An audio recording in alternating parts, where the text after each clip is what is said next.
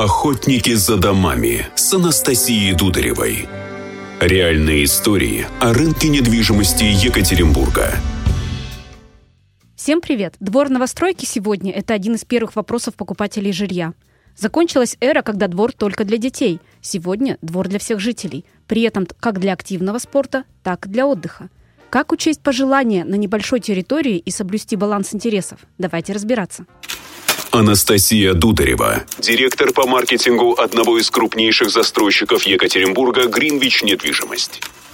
У меня в гостях Мария Артемова, руководитель проектов благоустройства в Атомстройкомплексе. Мария, привет. Привет. Идеальный двор вообще существует ли он и что это такое? Очень спорный вопрос. А, для каждого двор он свой идеальный, поэтому мы пытаемся на основании своего опыта как-то брать ответственность на себя. Это зависит от того, какая у человека насмотренность, опыт, что он видел, что он знает, какое у него семейное положение и в какой вообще локации это все расположено. Допустим, кому-то хочется тихий двор, сад, как, например, наши дворы в Нескучном саду и Гаринском, а также Свобода резиденс.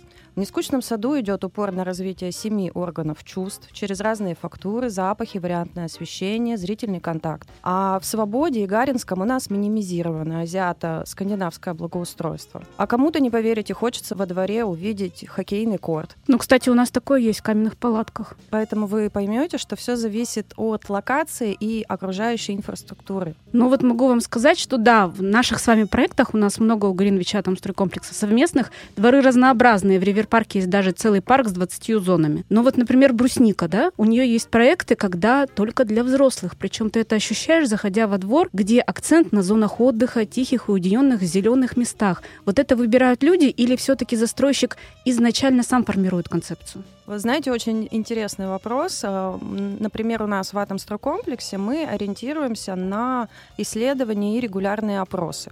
Но есть такой парадоксальный момент, что если человека во дворе спросить о том, что бы он хотел увидеть, он вам э, назовет разнообразные варианты оборудования, но по факту потом, тоже вот согласно исследованиям, он им не будет пользоваться. Ничего себе. Да, потому что он увидел в отпуске, там, где-то в гостях, там, там, это все круто, да, но потом он приходит, а мне это не нужно. Поэтому, повторюсь, э, тут чисто на нашей ответственности, на нашем опыте, на нашей насмотренности и мы берем вот эту ответственность на себя. Ну вот для детей, я понимаю, там набор, наверное, более-менее стандартный. Тоже, согласно исследованиям, мы выявили как минимум две must-have позиции, а, которые обязательно мы сейчас а, проектируем в наших дворах. Это индивидуальная песочница с навесом от солнца, чтобы было удобно и детям, и взрослым.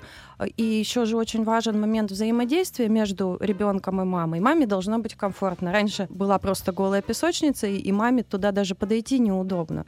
Сейчас мы об этом думаем. А также вторая позиция обязательно — это разнообразные качели. Дети дерутся и стоят в очереди, чтобы покачаться, допустим, на качели гнездо. Ну вот я даже знаю, что простые дворы, они надоедают, и поэтому все любят сценарные какие-то лазалки, даже игрушки бывают выносят во двор. Да, это очень сильно практикуется, но боюсь вас разочаровать, хоть какой двор мы с вами сделаем, он все равно надоест. Поэтому тоже вот разные есть политики. Сделать какой-то минимально достаточный объем во дворе, а разнообразные сценарии переносить на общественное пространство и парки, допустим. Это тоже как одна тема развития вот этих детских пространств, где они еще могут коммуницировать с другими новыми детьми, которые помогут им построить новые сценарии, допустим, и научат их плохому. А вот самая сложная, наверное, категория — это подростки. Для них что-то придумали? На самом деле не могу вас сейчас ничем таким особенным удивить. Э, сама наблюдаю за подростками, что во дворе им не особо интересно, им хочется какой-то приватности, им хочется сидеть в гаджетах, поэтому у них очень популярны торговые центры, где они кучкуются, меняются своими мнениями и видяшками и тусуются там. То есть двор оставляем детям и взрослым. А вот комьюнити сейчас очень популярно не только на улице создавать пространство, но и внутри дома.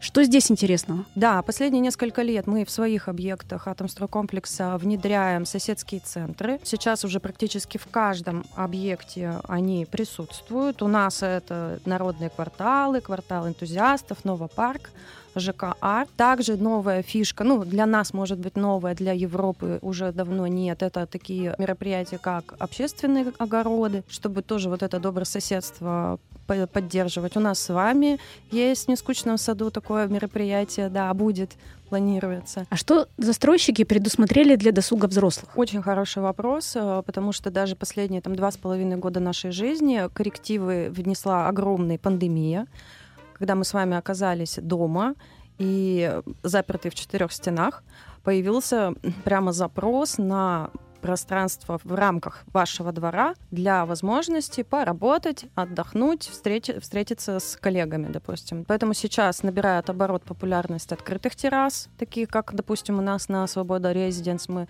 сделали, уже реализовали открытую трехкомнатную квартиру для резидентов э, нашего комплекса. Также в, рамках детских площадок мы сейчас тоже всегда думаем о взрослых, мы им предусматриваем навесы с зарядками, так как погода у нас с вами тоже меняется меняется, стало жарко летом, нужно прятаться от солнца, и родителю должно быть комфортно наблюдать за своим ребенком. Ну, не только родителю. В Ривер-парке мы сделали в прогулочных зонах такие навесы с зарядками, где взрослые могут просто уединиться, даже без детей. Конечно, и я предполагаю, что там они смогут работать с ноутбуком. Итак, мы видим, что проекты дворов становятся все более продуманными.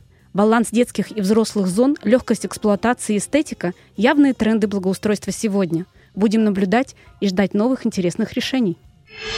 Охотники за домами. За домами. За домами.